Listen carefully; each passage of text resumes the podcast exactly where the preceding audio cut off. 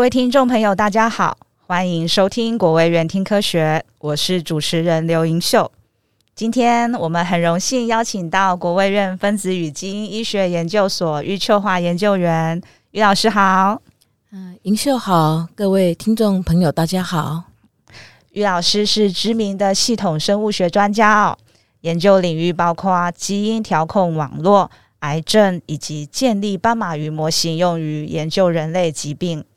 今天呢，借由节目专访的机会呢，想请于老师用浅显易懂的方式，与听众朋友们分享什么是小分子核藻糖胶，以及它对肝细胞或肝肿瘤有什么样的影响。嗯，很高兴可以借由 Podcast 跟大家分享我的研究。首先呢，啊、呃，想请于老师啊，与我们知识分享一下。请问呢，什么是小分子核藻糖胶呢？它在自然界中又与哪些物质有关啊？能否啊，请老师可以举一些例子吗？好，褐藻糖胶啊，是从海带、昆布、裙带菜这些褐藻中萃取出来的一种水溶性的多糖体。过去啊，因为我们老祖宗的智慧嘛，我们知道很久以前中国人就吃褐藻，然后褐藻有消阴解毒的作用哦，所以这老祖宗两三千年前就知道。是那近年来呢，那各国很多国家都有开始在研究这个褐藻糖浆的功效，已经有数百篇的国内外的研究发现啊，褐藻糖浆不论是在动物实验或者是在细胞实验。对于许多病症呢，都具有预防跟改善的效果哦。过去已经报道过的褐藻糖胶有典型的生化活性啊，包含有抗氧化、抗肿瘤、抗凝血、抗血栓形成，还有免疫调节，那甚至可以抗病毒跟抗发炎的作用。那我们研究的小分子褐藻糖胶跟传统的这个褐藻糖胶不太一样，它是小分子嘛。嗯，那小分子呢，就是用水解的方式，用酵素的切的方式，把这个大分子的褐藻糖胶变成小分子。那分子量大概只有一千两百个 Dalton 左右。OK，那大分子跟小分子其实它的效果是不一样的。过去已经报道说，大分子啊可以通过结合在细胞表面一个受体，叫做 c l e c t two，然后。它也会把它做一个聚集。那我们研究的这个小分子褐藻糖胶，我待会讲的内容就会知道，就是说它会结合在这个受体，可是它不会聚集，它反而是说精油跟这受体结合，活化细胞的一些反应，然后达到抗病毒、抗肿瘤的效果。OK，所以大分子跟小分子它的作用是不一样的。好哦，好哦，谢谢老师。那。很好奇哦，请问是什么样子的契机要，让您开始研究这个小分子的褐藻糖胶呢？有什么小故事在里面吗？能否与我们分享您最初的啊研究发想？我开始研究小分子褐藻糖胶也是纯属意外啊，因为我本来本身是从事肝癌研究多年。我主要利用斑马鱼作为肝癌的动物模式，是，然后作为药物筛选平台，而且我们也可以把病人的癌细胞种到斑马鱼身上，然后去筛选药物。所以其实我本身是从事研究的，我就希望说跟临床医生有做连结，是是。可是我没有认识几个临床医生啊，然后所以啊，我要感谢国卫院那时候呃几年前办了一场促进合作的研讨会。然后他就是把我们的这个做基础研究的研科学家是联合一些有兴趣跟基础研究的科学家的那些医生，大家一起坐在那边开个研讨会。然后就因为那那样子，我认识了。赖基明医生，他也是国务院的合并，嗯，是。嗯，当时他是万方医院的副院长，OK，所以就由他的介绍，我认识的一些医生，也是由他的介绍，他带我去参加了第一场我的生平第一场的那个小分子和藻糖胶的研讨会，哦，然后我就发现说，哇，有这么多的人在研究小分子和藻糖胶，哎，他们每年会聚在一起，嗯，医生啊，研究者还有病人哦，会一起开研讨会，然后。我第一次坐在那里，我就想说，嗯，我是不是可以参与用小分子核藻糖胶来研究我的这个肝癌的模型？结果，呃，就是这样踏进去这一个这个研究之路的，是是是是，所以老师就把它连接到您的研究上面，这样子。对，是那是否能请老师呢跟我们分享一下哦？就是您目前在这个小分子核藻糖胶的研究上有没有呃最新的发现或者是进展，能与我们说说吗？我们实验室参加了这个产学合作计划，就开始研究小分子褐藻糖胶的效果。那因为我实验室就是有很多肝癌模式的斑马鱼，是，所以我们就口服喂食小分子褐藻糖胶，然后看看它的抑制癌症的效果，然后甚至它抑制这个放疗的副作用的效果。是，所以过去从二零一七年开始做嘛，就累积了很多 data。那这么多材料，这么多结果要发表，其实好难呐、啊，东西太多了。去年我就决定说，东东西太多，要把它拆开来，好好的、仔细的把一个一个故事讲清楚、理清楚。对，所以去年呢，我们就发表了三篇有关小分子褐藻糖胶的故事。是是，第一个啊，就是在去年六月，我们发表了在 Biomolecular 发表了说，小分子褐藻糖胶。对于正常的斑马鱼啊，它有保护肝细胞、增强细胞免疫力，并且可以产生抗病毒蛋白的这个结果。嗯，其实啊，这些正常的斑马鱼是以前我们的对照组，可是对照组居然可以分开来发表一篇文章，也是觉得很 amazing 对不对？因为发现它对于正常的斑马鱼跟对于癌症鱼，结果效效果是不一样的。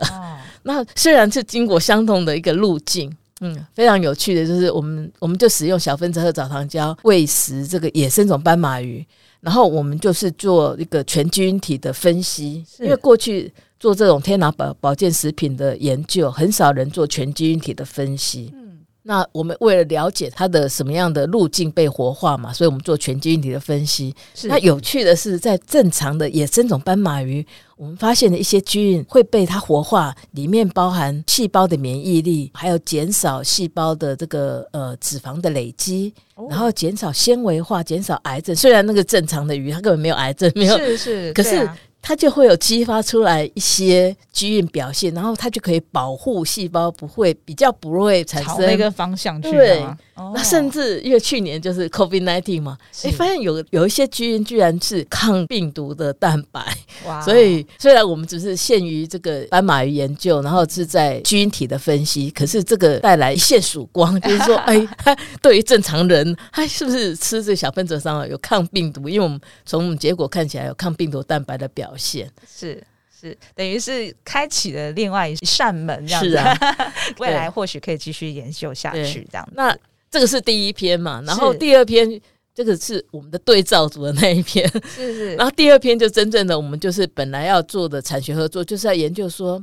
小分子褐藻糖胶对于这个放疗的副作用有没有保护效果？因为我们知道说放射疗法就是来治疗癌症的。是，其实我们本来的这个产学合作是想要说，哎，小分子褐藻糖胶加上放疗有没有更好的治疗癌症的效果？OK，增敏效果。OK，世界上还没有一个实验室做斑马鱼成员来放疗的。好，结果我们就把斑马鱼带到万方医院做放疗，然后我们就看看哪一个剂量不会死，因为我们测量药物都是这种。非致死剂量，结果我们就测到了一个剂量，结果那个剂量是太高了，哦、太高的剂量，就是就是模拟像一般人。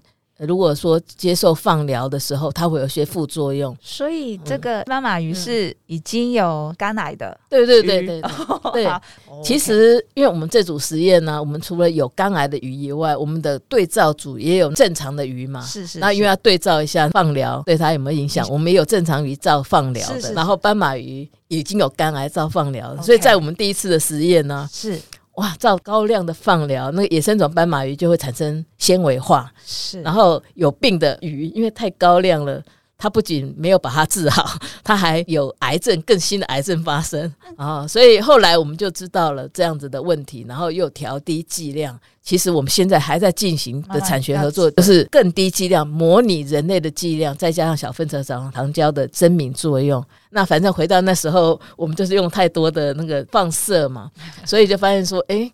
小分子褐藻糖胶对这个放射产生的纤维化跟癌症啊，它也有效果诶，所以那就发表第二篇 paper。OK，第 三篇 paper 就是去年十二月。好，那个就回到真正我们今天的主题，就是对于肝癌的作用。OK，那因为多年来我们实验室已经建立了各种各样的模式。那像我前面讲的，就是癌症其实一个抑制性很高的，有有些人肝癌病人是因为病毒性肝癌，过去台湾百分之八十是因为 B 型肝炎病毒或 C 型肝炎病毒造成的。嗯、所以我们刚开始的模式就是 B 型肝炎病毒，呃，X 抗原造成的肝癌模式。啊，那后来我们最近近几年来。我们也做了另外一个模式，就是非酒精性的脂肪性肝炎的肝癌模式。那个酒精性是不是不是饮酒饮酒对产生造成的？对，因为其实现在饮食的关系啊，我们吃了高脂、高油，然后高果糖的食物，就会造成代谢异常。是，那这个代谢异常就会造成脂肪肝。肝发炎，它可能不会产生肝纤维化，或者会产生肝纤维化，就是肝纤维化不一定是一个原因，可是它就会产生肝癌。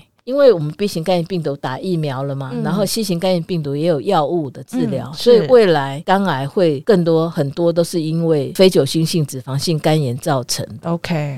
我们实验室就是利用蔡思峰老师他们实验室在肝癌的病人、非酒精性脂肪性肝炎的肝癌病人，发现会把脂肪从细胞外送到细胞内，那个基因变多，CD 三十六。那我们就把人类的 CD 三十六表现在斑马鱼身上，诶，就发现这个斑马鱼也会产生肝癌，而且是在一个月哦，哦，在高脂喂食一个月。那之前我们的模式都要好几个月是才会产生肝癌。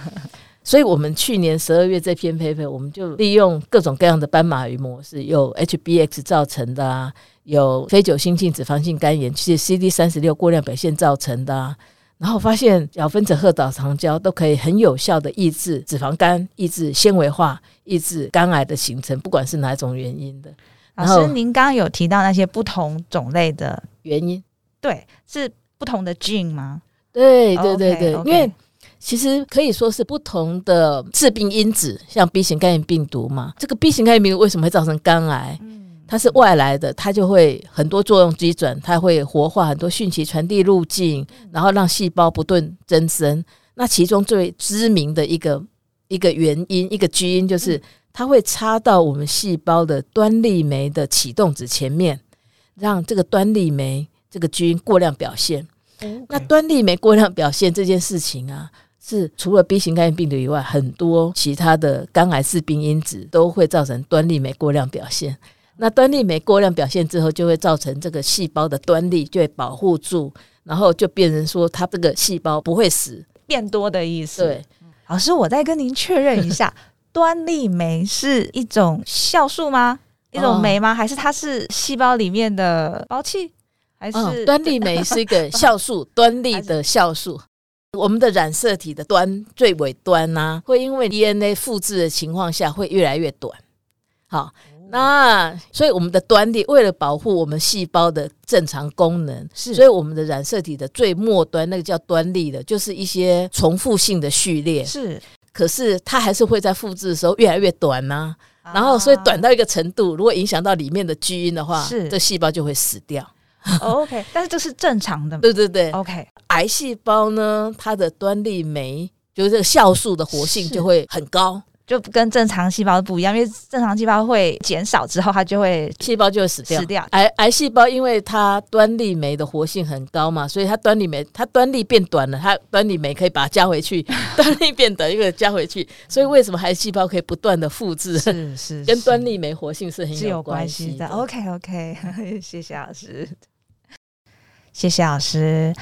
下集我们将邀请老师继续与听众朋友们说说小分子和藻糖胶有关的知识，以及它对肝细胞或肝肿瘤的影响。